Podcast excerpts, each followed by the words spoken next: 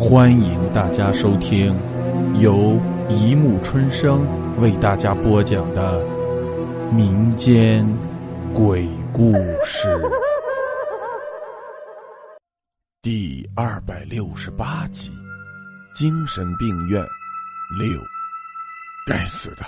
我在心里怒吼了一声，随即一个闪身，看越过了像婴儿一样哭泣的李成然。直直扑向了那个人不像人、鬼不像鬼的东西，擒贼先擒王。在我接触到那个东西的眼球的同时，那个东西的手猛然就抓住了我的手臂，不顾我已经刺进他的眼球，他竟然直接就把我甩了出去。力气怎么这么大？我下意识的在空中一阵乱抓，竟然碰巧抓住了那个还插在那个东西眼球里的匕首。一拔之下，竟然还拔出来一颗沾着长长神经的眼球。我感觉我的瞳孔在不断的缩小放大着，扑通！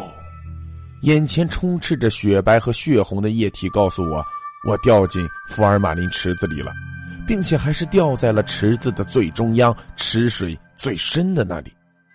看着四周向我扑来的各式各样的尸体。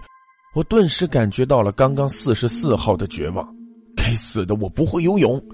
逐渐缺氧的感觉让我乱舞着的手渐渐缓慢了下来。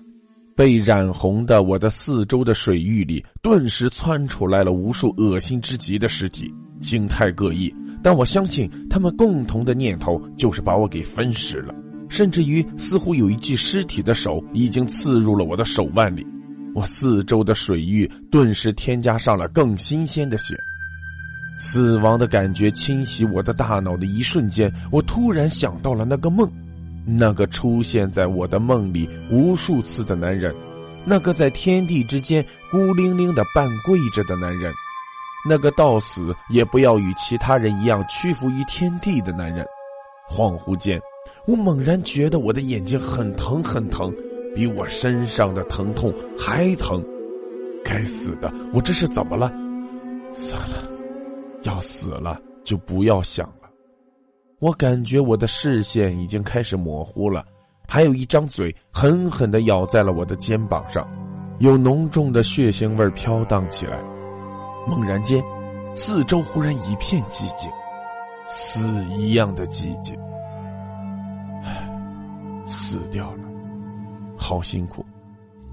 被感染上的白痴细胞在我的脑海里这样叹息道：“就在我准备安安心心、本本分分的当一个死人的时候，我感觉有一只手挽住了我的腰，随即是一张带着莫名檀香的嘴盖上了我的嘴，输送过来的是我渴望已久的氧气。不知道是哪里来的力气，我猛然睁开了眼睛。”看到的是一张白若书生的面孔，一双漆黑的眼睛透着一股难掩的认真劲儿，似乎看见我睁开了眼睛，那股莫名的认真劲儿猛然消失，取而代之的是一种白痴到我想扁他的神情。社长，你总算是救回了我的全尸啊！在生死一瞬间的时候，我想感激社长的心情超越了我想痛扁社长的心情，随即。我感觉社长像拖死狗一样拖着的我，向水面游去。啪！冲破水面的一瞬间，我开始贪婪的呼吸起空气来，但我吸进的有无尽的血腥味儿和福尔马林刺激的味道。社长拖着我游向岸边，随手扔垃圾一样把我扔在了岸上，自己则是洒洒然从水中一跃而起。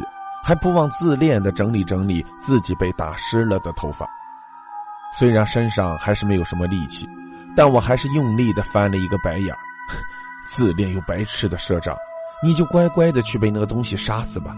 嗯，在我和四十四号逃出之后，对了，四十四号呢？我努力的转了转脑袋，脖子上传来的酸疼让我很不舒服。不过总算还是让我的视线里出现了四十四号的身影，瘫坐在我的身边。四十四号望着另一边发呆，一点也不理会一直还在不断流血的断手处，看来的确像是被吓坏了的样子。虽说是断了一只手，但能够活下来已经很不错了。现在还不是睡在地上装死的时候。我深吸了一口气，慢慢的从地上站了起来。因为忽然充血而产生的麻麻的感觉，让我着实眩晕了半晌。我是被什么东西坠入水中的声音吓得回过神来的。顺声望去，我正好看见李成染从福尔马林池里爬了出来。李成染已经完全被剖开的肚子里面，竟然流出了股股的鲜血，粘稠到连李成染的动作都开始缓慢起来。被强行撕开或砍开的脖子只有一半还连接着脑袋和身子，所以李成染的头歪歪的挂在半边脖子上，脸上两颗眼珠子也随着脑袋的抖动而颤抖着。而在我转头看向四十四号看的方向的时候，我看见了一群不断爆裂的尸符，竟然是摆脱了福尔马林的刺激的样子，怎么回事？脑袋有些发懵，我眨了眨眼睛，仔细观察下，我看见的那些尸符的身体表面竟然都附上了一层薄薄的红光，看样子这红光能够阻挡福尔马林的味道啊！在尸符不断扇动翅膀的缝隙间，我看见了社长的身影，背对着我，半弓着腰，如同一只准备进攻的野兽。我看见社长竟然空着手。而那些不断爆炸的尸符体液，竟然也是很少落在社长以及那个东西上，就像是这些尸符只是为了迷惑视线而放出来的一样。这社长是在干什么呀？在我看向社长那边的时候，我猛然听见了四十四号的一声尖叫，猛回头，我看见四十四号的脖子上掐着一只手，关节的接线处让我知道了那是谁。李承然，他竟然偷袭了过来！恼怒之下，我猛然奔向了李承然，像踢社长一样，一脚踹在了李承然的脑袋上。本来，如果是原来的李承然的话，只比社长矮一点点的他，我肯定是踢不到的。但是被那个东西重新装了的李承然，现在仅仅只有一米多一点，要踹倒他的脑袋是非常容易的。这一踹之下。本来就只有一半的脖子，竟然就这样被我踹断，那颗脑袋咕噜咕噜的再次滚到了福尔马林池中，溅起了阵阵水花。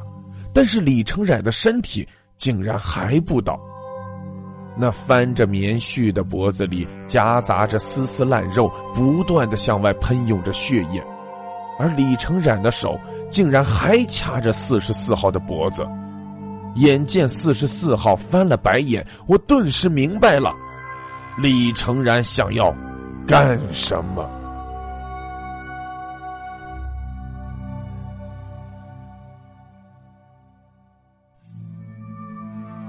好了，故事播讲完了，欢迎大家评论、转发、关注，谢谢收听。